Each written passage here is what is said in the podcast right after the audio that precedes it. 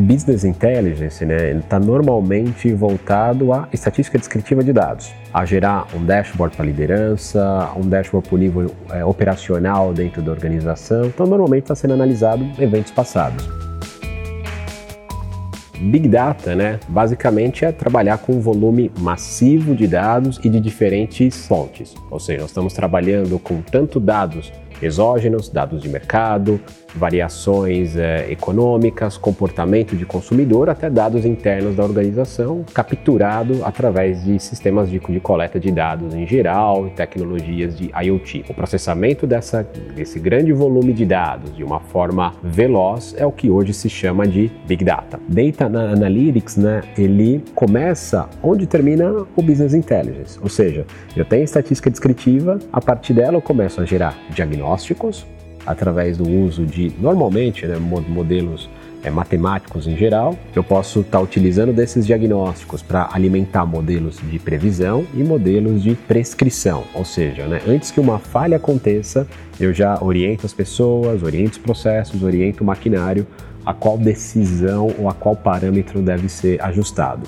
Então é um processo evolucionário. Eu preciso necessariamente ter o business intelligence para poder começar o Data Analytics é, Data Science dentro da, da, organização. Um exemplo né, muito prático vai, de como trabalhar com Data Analytics, que hoje vai, toda organização pode ser feito, é aquela máquina que possui um sensor, que você está capturando dados dele de alguma forma, isso pode ser passado inicialmente, vai por uma análise de dados mais elaborada de todas essas coletas uma vez que a estatística descritiva, a visualização desses dados está sendo implementada, isso está visível para a organização, é possível extrair valor dele fazendo correlações com outras variáveis, tanto dentro do processo quanto que podem impactar o produto. Primeira coisa é fazer a coleta, olhar para esses dados, estatística descritiva mesmo, verificar média, desvio padrão, conversando com as áreas de negócio para ver se os dados obtidos fazem sentido, se eles representam a realidade. Uma vez que eu conheço esses meus dados em produtividade, eu sei fazer um controle automático de produção, de qualidade, um controle automático de vendas. Depois é selecionar as variáveis que podem ter influência com esses resultados.